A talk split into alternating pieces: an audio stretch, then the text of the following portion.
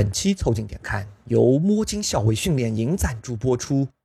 哎，先别管那么多，挖他一铲子再说。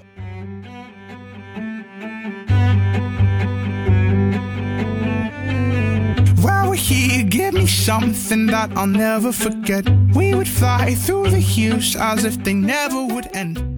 凑近点看，屁事没干。这是宇宙模特公司的三个小兄弟为你带来的一个向往摸鱼、寻找观点的泛泛类都市播客。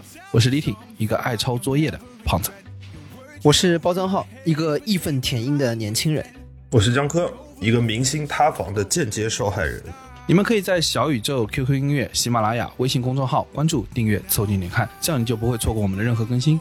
如果听到什么你觉得值得反驳或者插话的观点，请一定要评论告诉我们。如果有什么地方让你脑洞大开、深以为然，你请别忘了为我们点赞、转发，并且标记为喜欢的单集。如果你想和更多凑近点看的 Amigo 们深入交流，共享摸鱼时光，也可以加入到我们的微信群里来，找微信搜索拼音宇宙模特，添加小助理，很快就可以加入到我们中来喽。Chance to bleed. I can't be Hercules. Nowhere to hide or to turn to. I'm trying to find what 最近有这么一个网络上的争议啊，我不知道你们有没有看到，就是前中国卫生部长高强发了一篇文章，叫做“以病毒共存绝不可行”。嗯，这一篇的这个争论主要来自于他们强调与病毒共存的这个论点来自于张文宏医生，然后因为。高强前部长他发了这篇文章之后呢，哎，网上形成了一大片的对张文宏医生的质疑和探讨，因为本来可能是一个观点上的争论，然后后来北大的张一武教授在《环球时报》上发表了一篇应该继续全面防控，不要中了西方的连环计的这个评论，然后把与病毒共存的这个论调被打成了一个像劝一个成绩远胜于落后生的优等生，却要去借鉴落后生的学习方法的，嗯这么一个感觉。因此，最后形成了一个什么？成形成了一个呃，张文宏医生似乎已经正在为西方说话。对，呃，就成了西方的代言人。哎，对对对开始攻击的是人的这个立场问题。对，对，就他已经不是观点或者学术之争了，他好像变成了一种立场和主义之争。就后面我们在看到网上的言，尤其是在网上网民的言论讨论最激烈的那阵子的时候，很奇怪的部分就是，大家攻击的已经不是内容，攻击的是人。嗯，但是当我们把这个原文回到张文宏医生发的那篇微博，大家知道很神奇的，这篇微博到现在都还在。嗯，我为了这期节目，我还特地从头到尾去张文宏医生的那个微博上读了这篇文章，这篇文章并没有被删掉，也没有做一字一笔的修改，它仍旧在。文章写的是南京在之前的疫情中遭遇的这一系列的呃情况，他对这个进行了一个评价。其中第三点说到，我们曾经经过的还不是最艰难的，最艰难的是需要长期与病毒共存的智慧。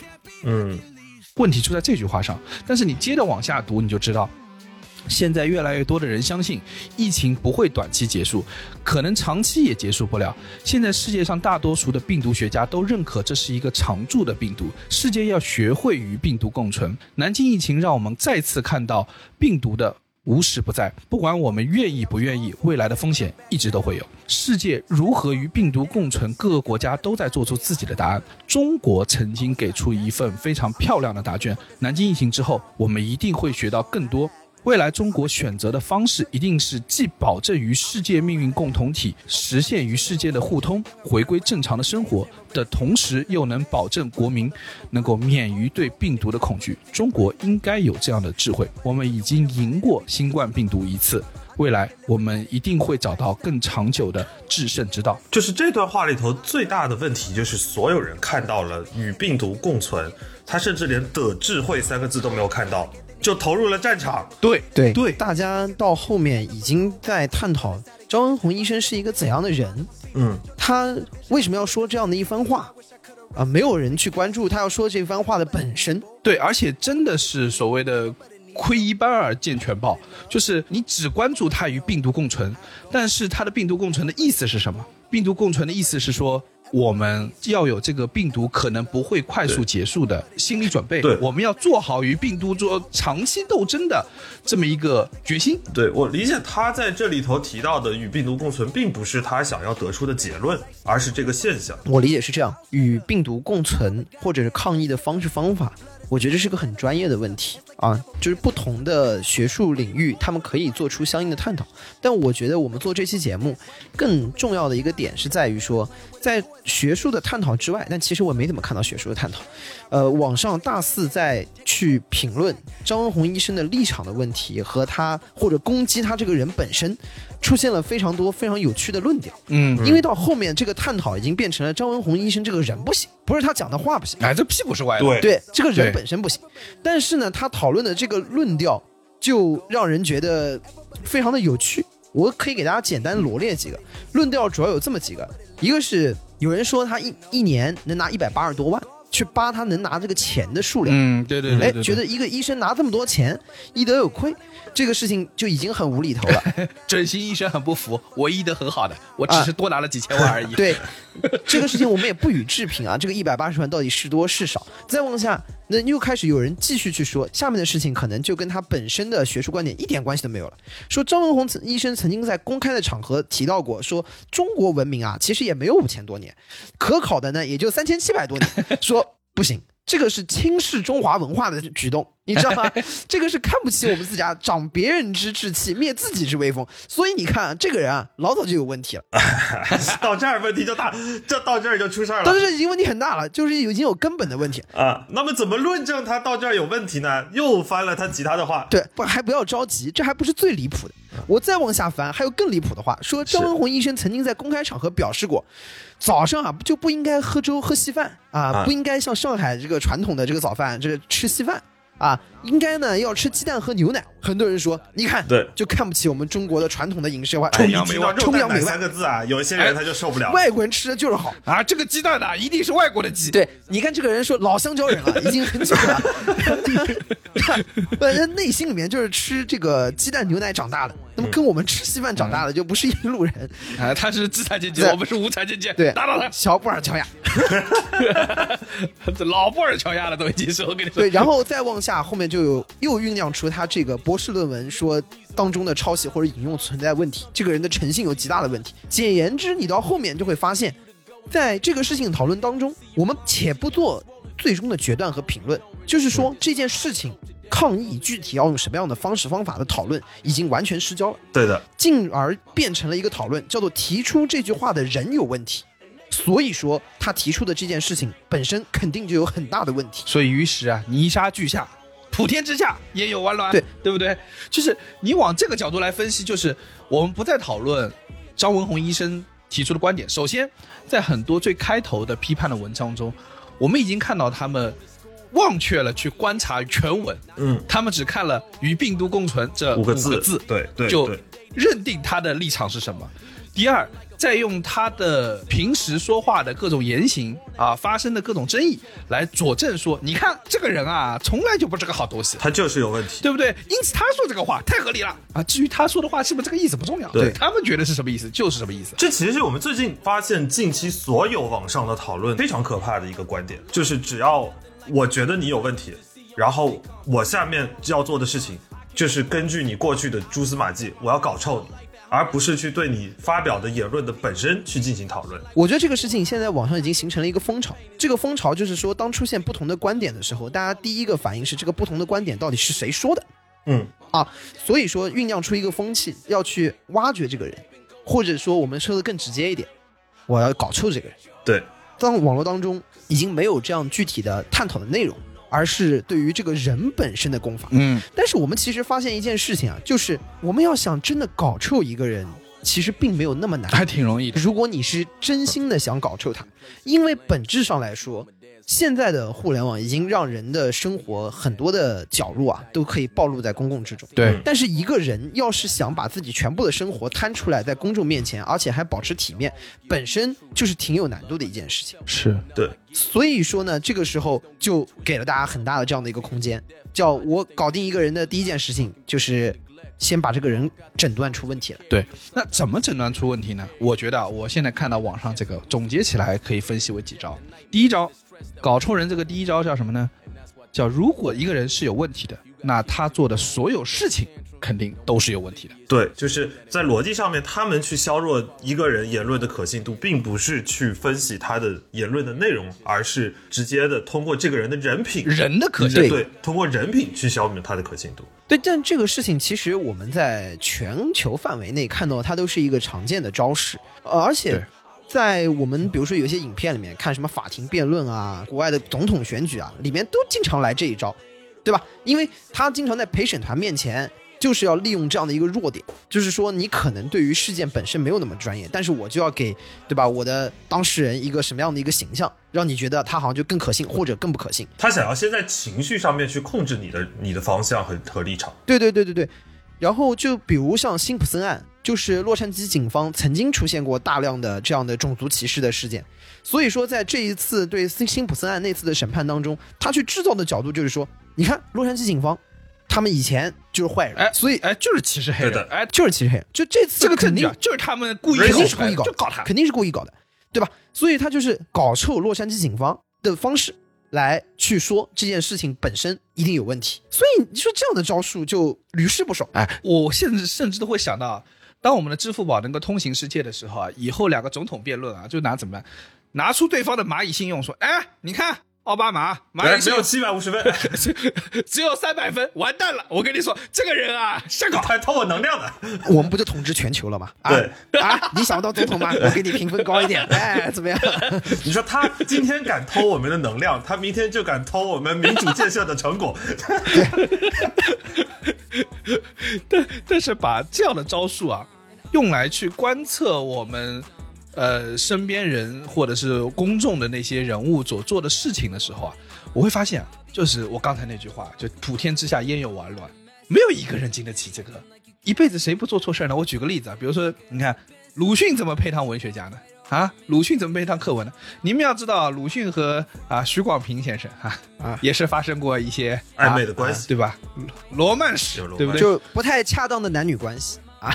对啊，那鲁迅先生可是老师啊，对不对啊？徐广平先生可是他的学生啊，对不对？那放到今天啊，那周先生那不可就出事儿了。我跟你说那，就变成周某了。呃，周某人啊，哎，周某人要被调查了呀。对，因为于情于理啊，对不对？周某人还是有朱安这个正牌的夫人，对吧？在老家的，对，是不是？那你按这个话说，完蛋了。按这个角度来，他之后所有的著作其实就不值得被了解了。那他的著作就没有价值，对的，对吧？对啊这是很可怕的。我们不是说他这个他跟徐广平的这个事情，我们也觉得比较复杂，我们也不予评论。但重点是，按照你这套来说，他这么弄的话，那他还配进我们的课文吗？他还配有这样的一个历史地位吗？那不配了呀，因为那些东西都不应该被看。而且我觉得这里头最离谱的事情是，所有去攻击人的这些人在攻击的过程中，总是有一种言之凿凿的情绪。就像是鲁迅先生，如果像这种事情，我都可以想象攻击那些人，就是完全是一副在现场，我就是那张床，我看着他们两个人 干的。不不不，有一说一，有一说一，这个他们这个事实关系还是蛮值得确定的啊，基本上是的，这不是个绯闻，它不是个 gossip 啊啊，但是他一定会去扩张这件事情，进而去攻击对可能周先生的人品。对。那换个角度来说，你看，哎不光是这个，你想那个我们的国父孙中山先生，他就完美无缺吗？也不是啊，对不对？你们要知道，孙中山先生经常被称为孙博士，嗯，但他其实没有读过博士啊，对吧？他是香港西医书院毕业的一名医生。对，在这个“医生”这个词叫 doctor 啊，传到外面去之后呢，大家大家经常会称 doctor, 孙亚宪、啊，孙亚宪对不对？然后再翻译回来，就听起来很像是孙博士。孙博士，哎，他也没否认，嗯，那这人有问题，沽名钓誉，学术造假。我有一说一，也就是早年对，哎呀，这个不知所谓的这些 名位啊，还是有一些眷恋，对不对？这就是中译英在英译中二十次之后一定会出一些大问题。对的，对的。当时也没有 Google Translate，对不对？哎，有也解决不了这个问题啊。嗯，所以按照现在网上的逻辑，就是说孙中山先生学历造假，沽名钓誉所以说他说的“革命还未成功，同志还需努力”这句话放屁，有问题。有问题。也不是，他可能是 他意思是博士还没考上，我们还要继续努力。啊，对对死之前最后一个遗愿。对的，不能这么搞。那那些杠精肯定还言之凿凿，在现场，我就是那封信写的就是博士。对啊，而且我跟你说，上面我们刚刚说那些，可能就是已经是在历史中已经比较沉淀下来的，这些已经就能搞得清楚的，就已经可可考还算是有一些东西能够查的。对。但是如果直接把你人生中的某一句话这个出来就更可怕作为把柄，这个事情就不得了同样是孙中山，哎，孙中山当年在上台之前脑子还不是很清楚的时候，他没有想得特别明白的时候，曾提议过让伊藤博文，就是日本首相，来当中国的首相，帮助中国治理。啊，他也接受过日本的援助。你换个角度来说，你想这个人哼是不是典型的这完蛋今日啊？这已经不是屁股歪了。这完蛋了，这屁股已经坐到对对对，供养去了，坐回去了。所以说，我说像孙中山先生这样的事情，本质上来说，只能说时代有时代的局限性。孙中山在他的成长历程当中，也有他成长的局限性。但如果你拿他的每一个当时那个当地时代所提出的内容也好，或者某一句话，他所说的话来好，都作为他的审查的一个对象来说，那这人肯定是完蛋的。是的呀我敢保证，就没人能经得起这样的事。是的呀，你想，你就算随便抽一句话，我就跟你这么说吧，就是孔子东游，见两小儿辩日，我就直接把这句话抽出来。我跟你讲，是不是我这样？等一下，等一下，等一下，等等等，这就有问题什么什么？你在说什么？我以为孔老二塌房啊有很多种方法，没想到你还能找到这样的角度。等一下，你们的，你把 刚才那句话整个我跟你讲，这个整个孔庙就塌了。什么的？不，刚才那是什么？这篇文章其实本质上就要讲的就是说，孔子向东游，然后路上看到两个小孩在吵架，小丫问说吵啥呀？然后一个小孩说，我认为太阳刚刚升起的时候离人近一点，中午离人远一点。然后另外一个小孩说，刚升起的时候离人远一点，中午离人近一点。两个人就吵起来了，哦对不对？然后孔子就在那边是太阳啊啊，是太阳。你以为是什么？是太阳。你你想的那个两个人已经完全的贴近了，好不好我？以为啊，是轴心时代从西方传过来的一些不 不正常的那个什么文化传哎我统，你就扯淡吧你什么罗马帝国，这个是也不是西方传过来的，你知道轴音时代没有上过那个中学语文课吗？这篇没学过吗？你们浙江不学这篇的？你想的那个事情就不是什么太阳离人近还离人远了，这两个人已经紧紧的贴在一起了。我跟你说 应该一般发生在罗马的澡堂里。但是这篇文章，你看嘛，要是杠精看到这句话，他就像你一样，看到标题他就不往下看了。我跟你说，整个人当时就精神了。孔老二，你的房子保不住了。我跟你说，孔老二还有这种事儿？啊，我觉得你这个我也没想到还能塌到这个角度。但是我觉得你像这种性丑闻，历史上也很多。突然姓丑的，你把这下面联系下来也有点奇怪，这不是孔老二的姓丑吗？没有。呃，这个既然慕容，我们就把慕容的方向往下讲嘛。你让我，你让我想了一下这集，本来要偏抨击这种情况，结果我们成功的越描越黑。你说这个方这方面的问题，比如说克林顿和莱文斯基的事儿，啊，对，这个应该是 这个是这是正儿八经的性丑闻。世纪丑闻了吧？他和在白宫的实习生在椭圆形办公室里面发生了这样的性行为，或者我们叫边缘性行为也行。那在这个事情发生之后，有一个问题，就是说克林顿到底还是不是一个好的总统？嗯，但至少我们看到实际上发生的情况是说，他接受了强烈的这样的弹劾，对吧？然后显然他在那个时间上是背负了极大的骂名的这个方面。但是你回过头去看，克林顿在他整个的在位期间，嗯美国的经济形势是非常之好的，对对吧？所以那在这个情况下，就是说我们的问题还是会回到这个事情本身，就这个人有问题。我们说克林顿跟莱文斯基的这个婚外情，的确是的确应该受到啊谴责，他的确很有问题，对吧？而且你作为一国之首领，你做出这样的事情，那的确应该是要被骂。尤其在美国，可能他们在选择总统的时候，的确不光纯粹的是，因为他们整体的美国是个保守社会，对啊，他们不是一个说完全以选择能力为主啊，它其中一个很大的组成部分是有一个完美家庭的道德形象对对对。那从这个角度上来说，克林顿的确有瑕疵，对。但是克林顿的政策是不是就因此全部都有问题了呢？甚至啊，我认真说，我们想想看，现在对整个时代的各个的总统的评价，你会发现一件事：讨论到克林顿的时候，莱文斯基这一件事儿，可能盖过他所有的政绩。对，这件事情在我们内心留下的印象超过了一切。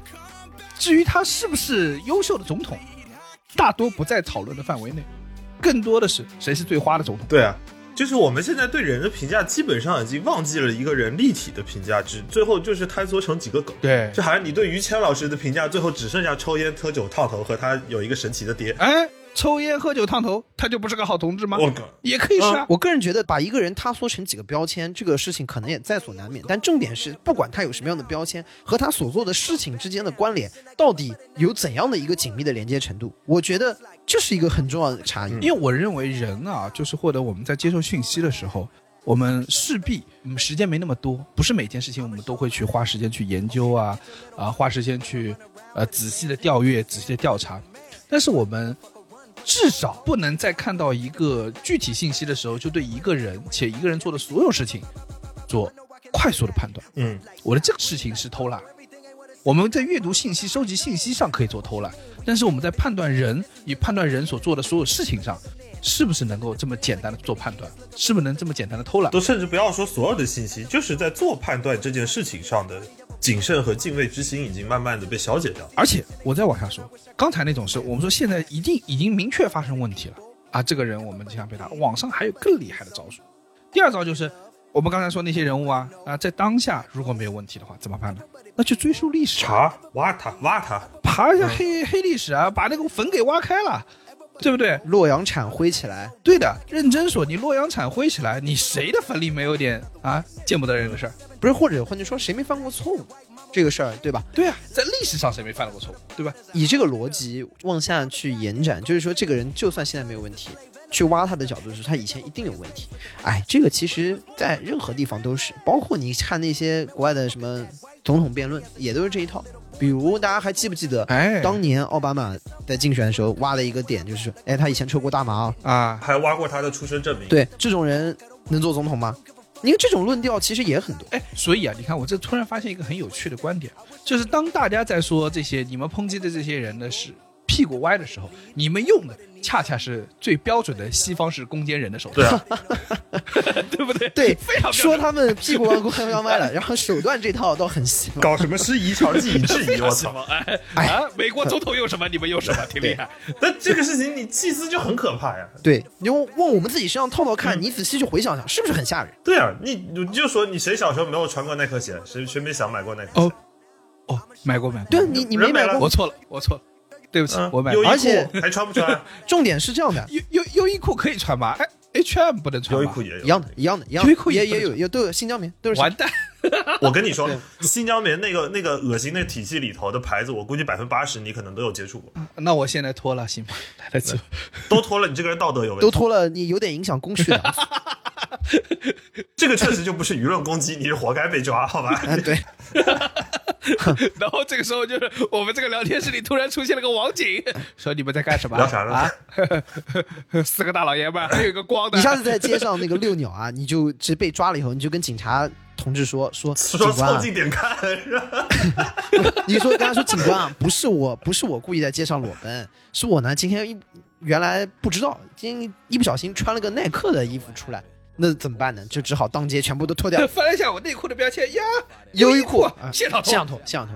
那他说，在民族大义和个人的这个隐私，还以及我个人的这个荣辱面前，我果断啊要选择大义。民族大义。哎，但是你说这个小时候啊，我们也不能叫犯过的错吧？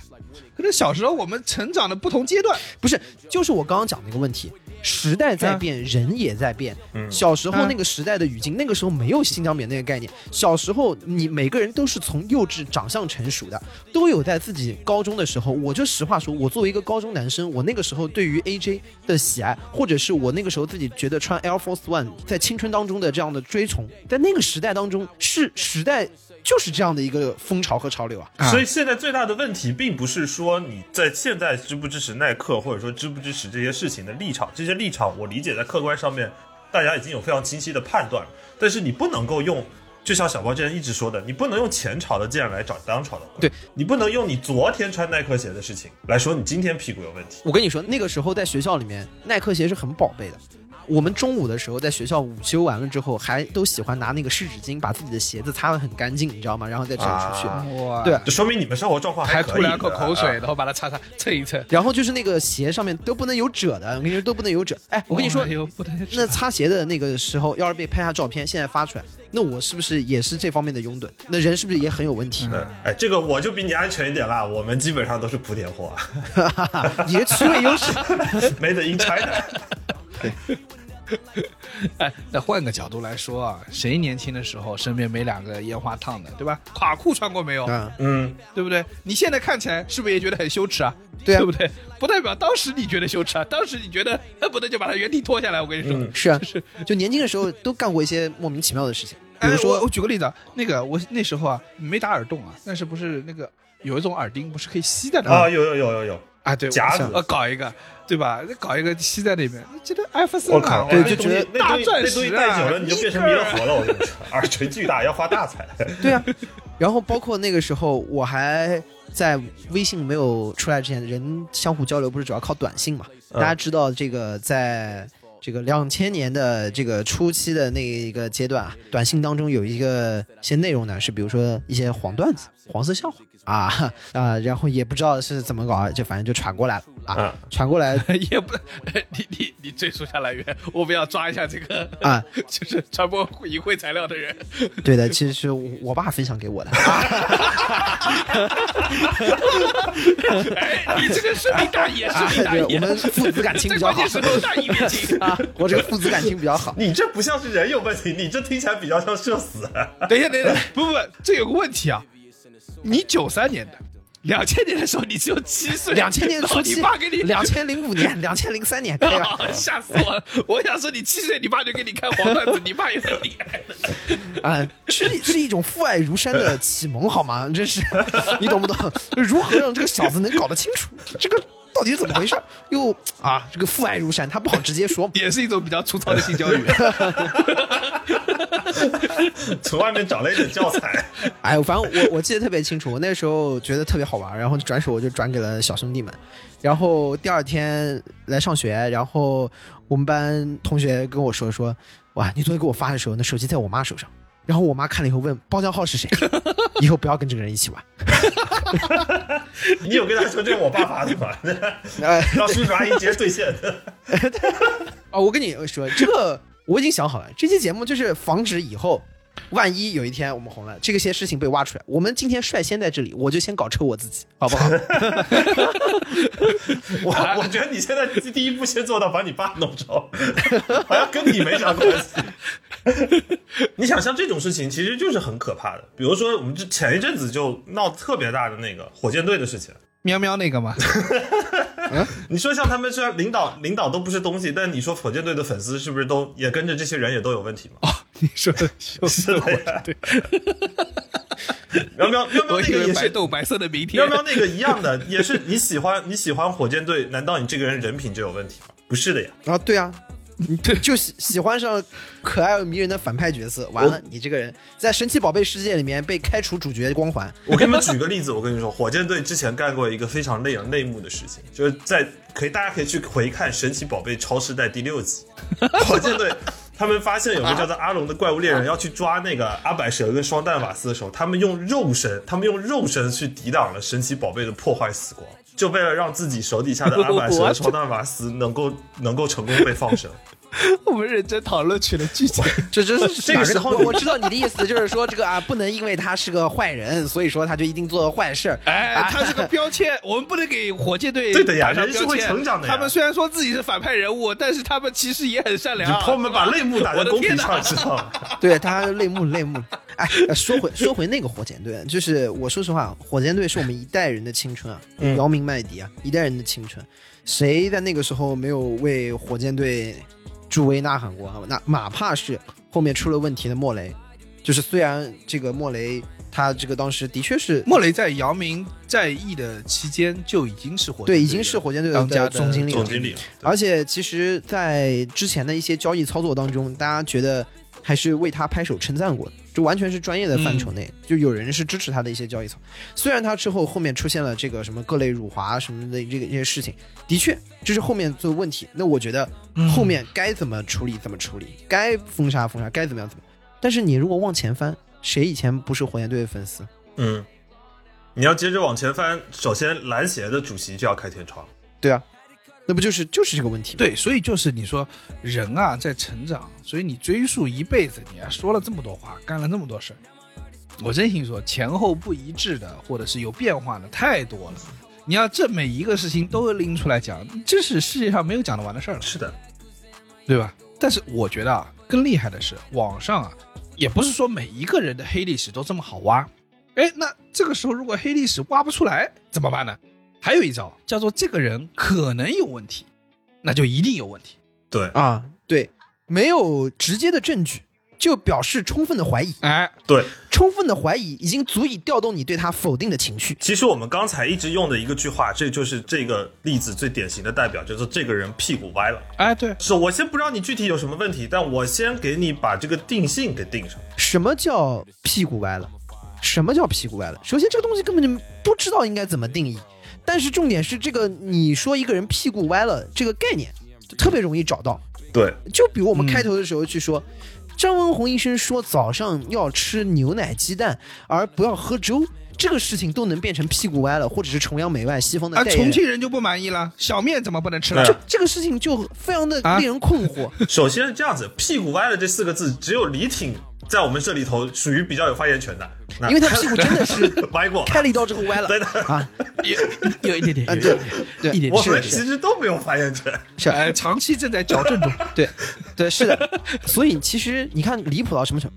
张文宏是一个医生，一个医生跟你说什么东西有营养，什么东西没营养，这个事情也能涉及到说歧视中医、崇洋媚外。你就说这个概念，就是它的滑坡的程度啊，就是这个怀疑的程度啊，能推到一个什么样的程度？我觉得，所以说，对他这就是这类人在这个场领域当中惯用的手段，就是说你嗯可能有问题，反正那肯定就有问题。而且这个事你还不太好反驳，你一反驳他就是哎急了急了急了啊，直接把对话框关闭。哎，你屁股也出去了。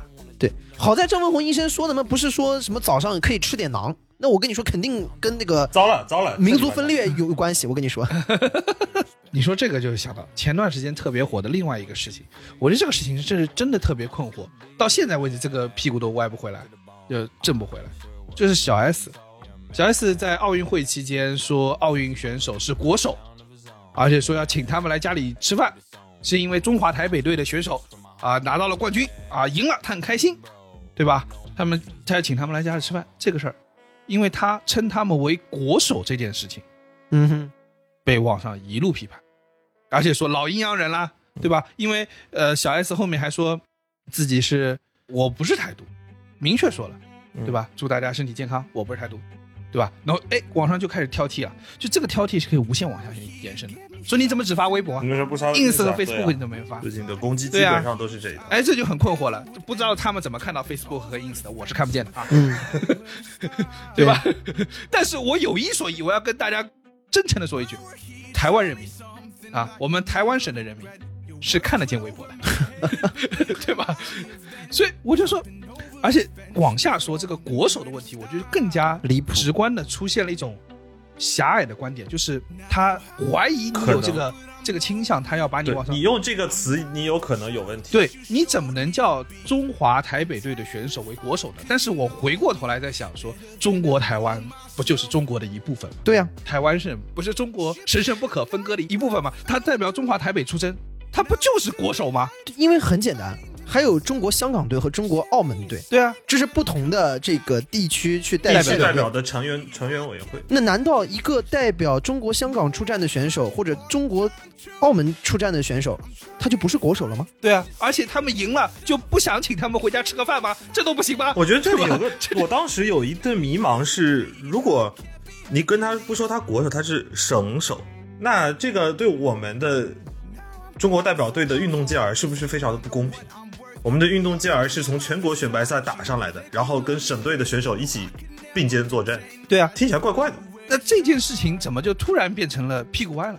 其实我觉得两岸之间的情愫总有复杂的部分，大家呢在这个时候很容易就用放大镜去看这件事情，所以说就会在小 S 身上会产生这样的情况。找点找点，你可能会是不是有点什么含沙射影的意思？那你肯定就是，对啊，只要你让我怀疑了，你就是，我不管一个其他的上，我感觉，尤其是最近，坦白说，确实，两岸年轻的民众确实到了一个比较敏感的时间点，双方都已经进入了一个有罪推定的状态，就是只要你说了，我先从你有问题开始判断你的话，而不是我基于你的话去讨论你的立场。你这么说又想到当年一个特别大的事情，可能现在很多小朋友还不了解的这么一个事情。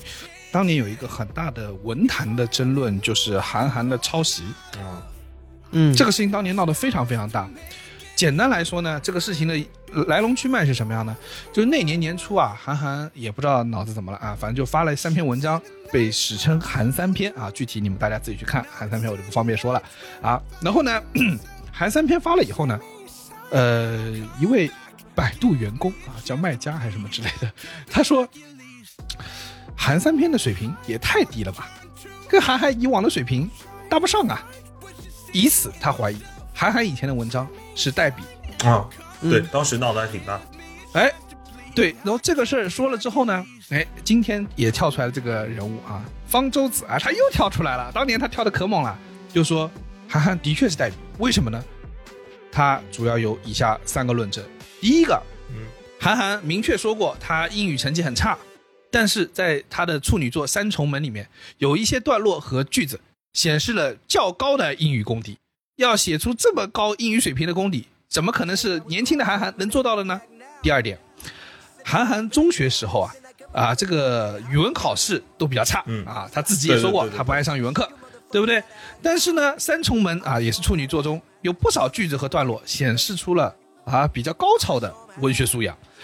啊，那这个语文很差的韩寒又是怎么做到的呢？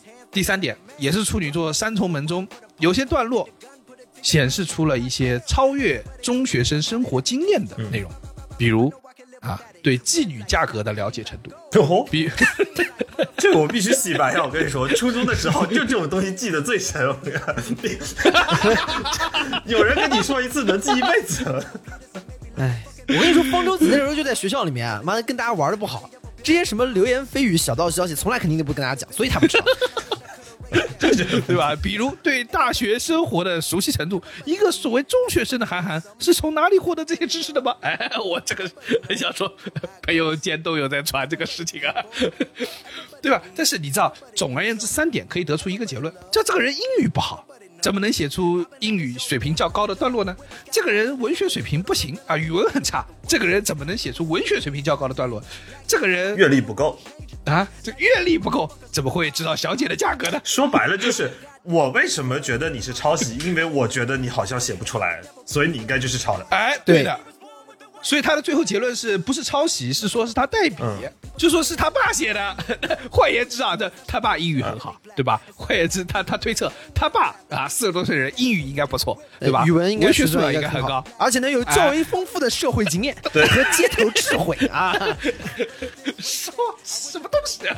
这种问题啊，就是在我们之前以前有一集讲杠精里面是一样的，他只保持这样的一些怀疑和提出更多的可能性，嗯，因为在这个世世界上面是不可能穷尽所有的可能性的，你知道吗？他只是说啊，有这样的可能性，你能否定吗？有这样的可能性，你能否定吗？首先是有罪推定，然后第二呢，去强调无限的往外的可能性的扩张，嗯来就给对方定罪，就像你找不到世界上说你不能否定有一只白色的乌鸦一样的，你没有办法穷尽所有的可能性。不过按他的逻辑也就很鬼扯啊！难道这个所有的事情都需要有实做过一定要做过才能证明吗。嗯，所以韩寒当时说了一句话，我觉得很酷。他说：“胡闹，吴承恩去过西天吗？”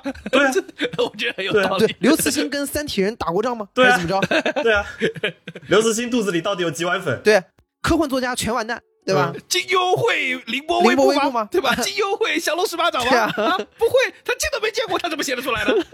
对吧？啊，是不是？莫言被上过檀香刑吗？啊不敢不敢不敢不敢。莫言唯一上过的刑就是看那个《狂人日记》，就看话剧。太难熬了，太难熬了，哎这五个小时，哎呀，想回睡觉啊！我想回去睡觉啊，他不给我走啊！这个逻辑还有一个更阴暗的点，叫你怎么可能这么好？这就是对见不得人好。我跟你说，你怎么能够有这么好的功劳的？你怎么能有这么好的作品？你肯定有问题。因为我觉得你跟我一样都是个烂人，所以说我们都应该在这地方烂。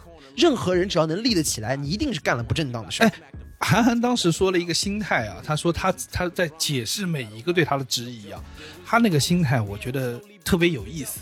他说你们要知道啊，写文章这个东西啊，它不是现场考试，对啊，嗯，他的所有的论断啊这些东西，他是可以在图书馆和家里的书里面找到的。当时就在想说，他写不出来，他当时没个字典就是我又不信他考试，我又没背出来了。他只要觉得有印象，这个点很有趣，写进去。而且他说，对于他那个呃高二的那个一个年轻的这个这个大脑来说，最重要就是炫技。是呀。对，他就是要炫一些啊很厉害的，掉个书袋什么的。但问题就是像刚才说的，他就算当时他他没有那么好的英语积累，那会儿也有英语字典了，真要查也是对呀能查对啊，对不对？他楼下找还是能找到发廊的吧？也也能问的。都不用，总有社会新闻吧？嗯社会新闻里面总会有这些即时的调查吧？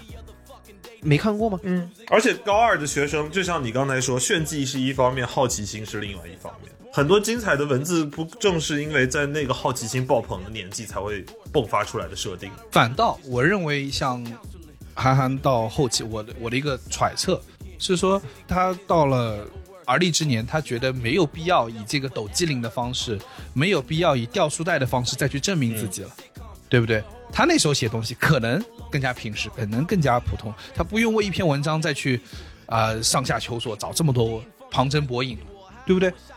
那，哎，我跟你说，方舟子就很厉害，就跟我们刚才说的一模一样。方舟子在韩寒拿出自己的文稿之后，开始攻击什么呢？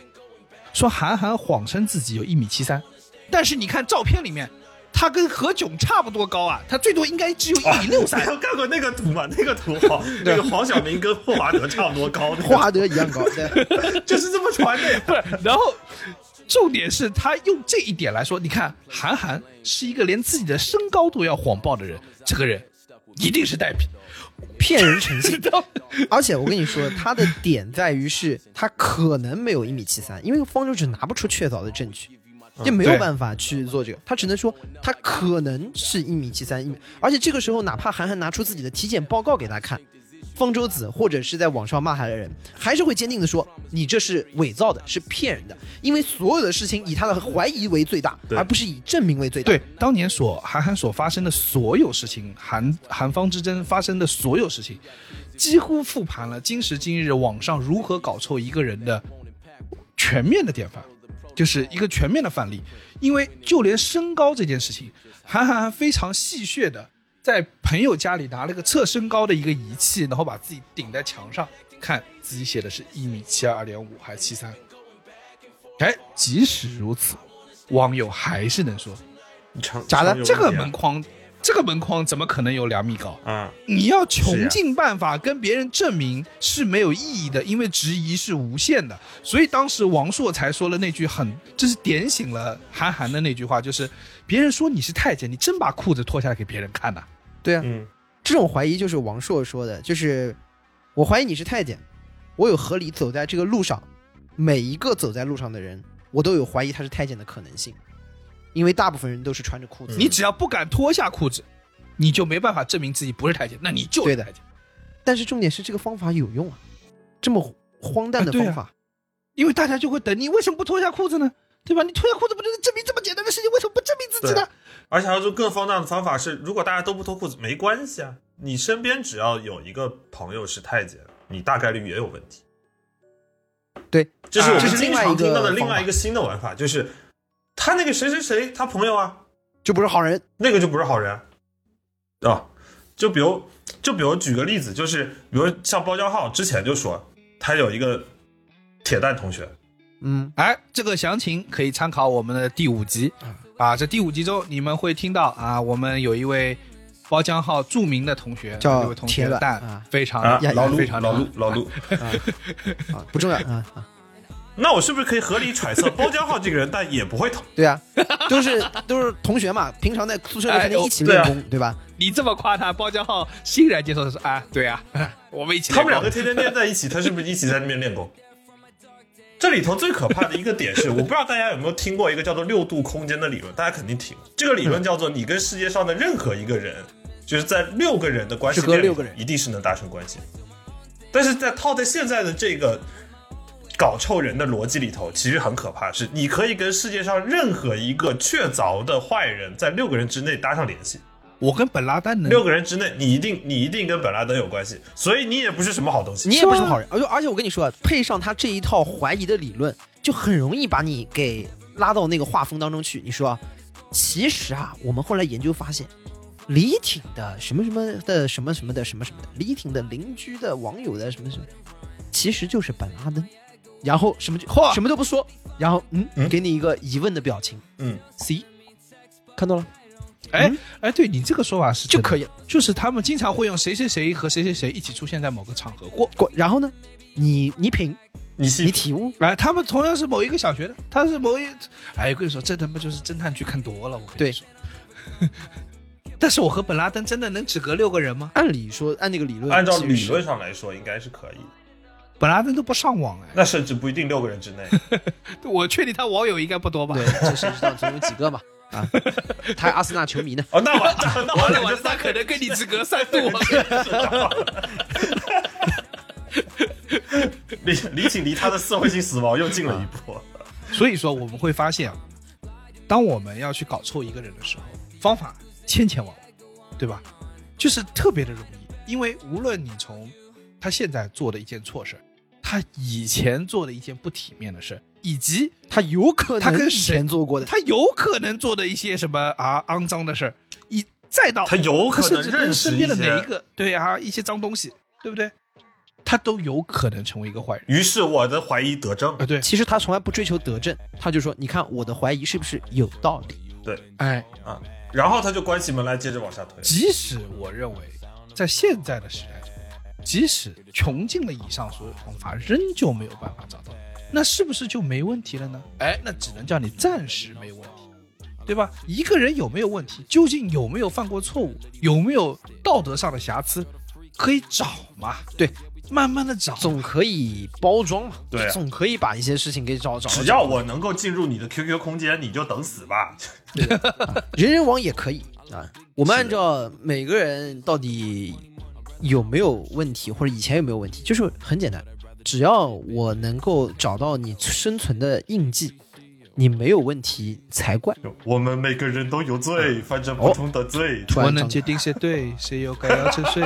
这路没解决该无期的夜，关掉你的嘴。哎，你说周杰伦早年间一年一张专辑，现在两年憋不出一个屁来，是不是他的专辑有是不问题？是早年是代笔啊？对吧？可能是吴宗宪写的呢。是的，那吴宗宪为什么不给自周己写的？杰伦到现在都没有明确的证明确的证据，他会打龙拳，他怎么写出来？完了，双截棍他是有证据的，对他还是会玩。对啊，周杰伦目前看起来也不会忍术啊，怎么会唱忍者呢？啊，他也没呃，他有娘子，不好意思，我这每次找的他写娘子的时候，他可没有娘子，所以是不是他爸代笔？爸，我回来了，是不是他爸亲手写的？我首先搞错我自己，对罪己诏，他爸的罪己诏。都有问题。那张专辑没一首歌是干净。啊！而且周杰伦的打篮球目前看起来水平以这样的一个水平，他还能说这个什么漂亮的三分球，什么在三分线游走。对，周杰伦打球从来不投篮，都在传球。对，所以他斗牛有问题，半首歌一定是别人写的。大概率是黑人。所以写 rap。所以啊，我说到底还是这个，只要在网络时代，你每样事情都能留下证据之后啊，留下痕迹之后，你其实很难彻底的把自己摘清，因为就跟我们最开头包江浩提到的一样，我们认真说，在公众的视野下，我们真的能把自己的彻底的私底下的一面摊开摊摊开给大家看吗？同时还保持对吧体面。嗯，哎，同时保持体面，对吧？你真的能把你的优衣库脱掉之后，对吧？堂而皇之的走在街上吗？逻辑是一样的，你真的能不穿衣服走在街上还保持体面吗？我觉得是不行。所以啊，我觉得为防止以后有可能红啊啊，对吧？别人被别人扒，我决定响应包浆号的号召，我先搞错我自己啊！我坦白，我想想看，呃，我小时候抄作业第一名啊，很厉害的。我每天早上到学校第一件事情就是抄。这不是大家都这样吗？我为什么这么早到学校？就是因为新鲜的作业是比较好抄的啊，不用排队，啊，对不对？然后呃呃，初中的时候呢，参参与过各种打架斗殴啊，也参与过当地、呃知名的一些械斗嘛不成熟的黑社会组织啊扫黑除恶组织名字叫做天地会。哎，我我们也有天地会，我每个地方都有天地会。江小主，久哎违了。呀，包中堂，你是不是洗白了之后改自己叫包中堂？怎么回事？怎么回事？他我们反清复明这个什么包中堂这个人有问题，我跟你说。你们反清复明，马上就在我们江南、江南、江北大两个大营的军马镇压你们！我跟你说，哎，当时跟我说那六层楼是陈近南的家，我今天坦白了，我我我不陈装了浩南的家？包括你说要去挖这些历史，那我要是往前挖啊，以前在学校里面也什么在这种迟到、这个严打的时期，啊，校校内严打迟到时期被抓住过一次 啊啊！虽然我们那批一起被抓了十几个人啊，大家那天都迟到了。团伙作案，团伙作案团伙作案。然后呢，第二天这个为了要严肃纪律，就在这个楼道里面贴了一张这个通报批评。我想啊，这个一年级十几号人在年级里面通报批评一下，应该也就是法不责众，对吧？也也也还好。结果我去看，哎呦不好，这个通报批评啊，叫做关于包真浩等同学的通报批评。完了，因为我姓包，我是不是第一个你在推荐位 上按首字母是排序，字母排序？哇获得了学校的流量扶持，这成功的破圈打入了学校的核心圈层，并且以此为抓手，在学校中扩充了自己的粉丝量。从小就是这种犯罪团伙的首领，在这个通报批评里面都是关于人家都是关于某某某什么黑恶集团的，是不是？我都是关于包浩等同学的通报批评。哎，我在大学的时候，因为缺操的那个名字，我的名字赫然的出现在了上面。就是我们大学的时候要有一个点操，好像是每个星期还是忘了，就是你得去点名。然后我、啊因为早晨起不来床，一个学期缺了三次操。然后就被记上了浓墨重彩的一笔。对，然后最可怕的是互联网是有记忆的，能搜到。哎呀，我觉得这样说下说下去，大家要去百度我们，我觉得还不要那么往下说，太可怕了。我跟你讲，百度包浆号最后出来的还是包浆号是爱情的骗子，他怎么做？哎，什么叫爱情的骗子？我就不往我在下说了我在搜出来啊，算了算了，这个就就不说了。不说，主要是说太多次了。哎呀，无语凝噎无语泥，交给公众去评价吧。你按这个角度去往下去分析，李挺小时候抄袭，对吧？首先我们这个播客不诚信，然后呢又有打架涉黑，对吧？还被通报批评，团伙作案被通报批评、哎，我行政处分比你厉害。啊，对的。然后 哎，我还这么恬不知耻的说出来，所以我这个目无法度。目无法度，恬不知耻，毫无任何廉耻之心。基本上，我觉得我们几个好像都活不过去。只有江克活下来了，只有怂人江克活下来了，他就没因为我出只是三次吐槽，其实，我觉得就大家都都活不过去。那我就想说，如果在这个收听节目的你，你自己想想，你你这个话说的好像嗯 好像什么那个校领导，哎，你自己想想，对啊，你有问题吗？因为现在这个大的舆论环境，就是每个人都当自己是校领导。人人自危。你自己想想，你自己想想，你觉得呢？你往下挖挖，你看他这样，你觉得呢？这个人什么成分，我不用多说了吧？对的。就麻烦你说一下，不用多说。所以呢，我们今天说到这儿，其实还是在探讨现在的互联网当中，或者在公共领域当中，大家探讨一件事情的一个风气，或者说我们说看到了很多互联网挖坟的现象。我们今天无非去发现，很多的思路是这样的：是一个人有问题，他做的事情就有问题；一个人以前有问题，他现在就一定也有问题；一个人可能有问题，所以他肯定有问题。和一个人暂时没问题，但总能找出一些问题。所以，我们今天在聊这件事情的时候，我们不是说，我们从来没有说刚刚提到的有一些的案例当中的那件事情本身错了，它是不重要的。我们从来没有说过，就一件事情它是有对错的，它也是有好坏的。但是我们其实更不推崇的是说，今天的这样的大型的挖坟式的大自爆式的污名化的斗争，而去模糊了我们对于很多事情本质的一个探讨。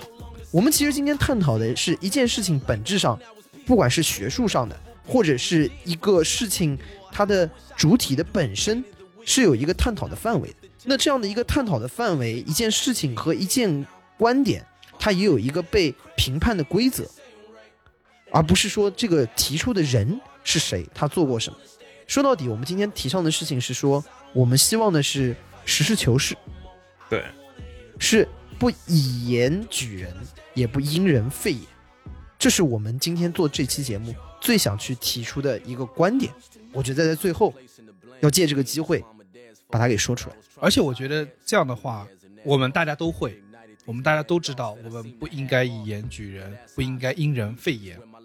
可事实上，我们在参与到网络的讨论中，我们在进行网络的浏览的过程中，我们是不是已经忽略了有这样的准则在？我们对别人的要求是不是远远超过对自己的要求？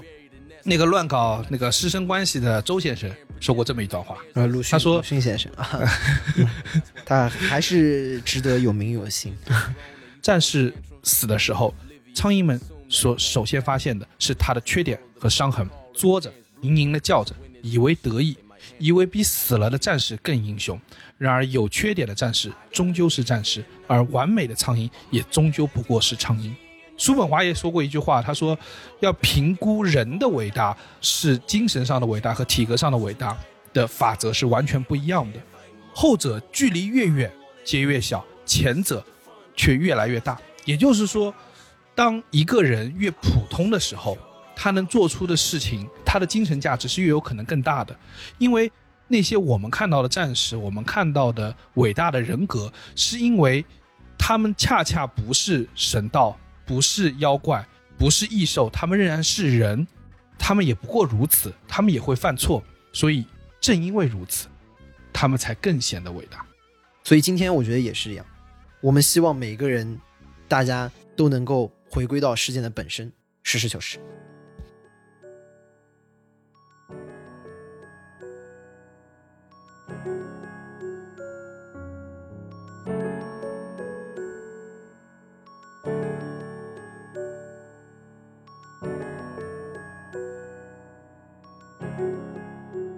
以上就是本期凑近点看的全部内容，感谢收听。更多需要你凑近点看的内容，你可以在微博搜索“宇宙模特公司 UMC”，宇宙模特公司 UMC，微信搜索“凑近点看”，关注我们的公众号。另外，除了小宇宙，你在 QQ 音乐、网易云音乐、汽水、Apple Podcast、Spotify、喜马拉雅搜索“凑近点看”，也都可以找到我们。欢迎你给我们留言投稿，当然我们也不一定采用。以上。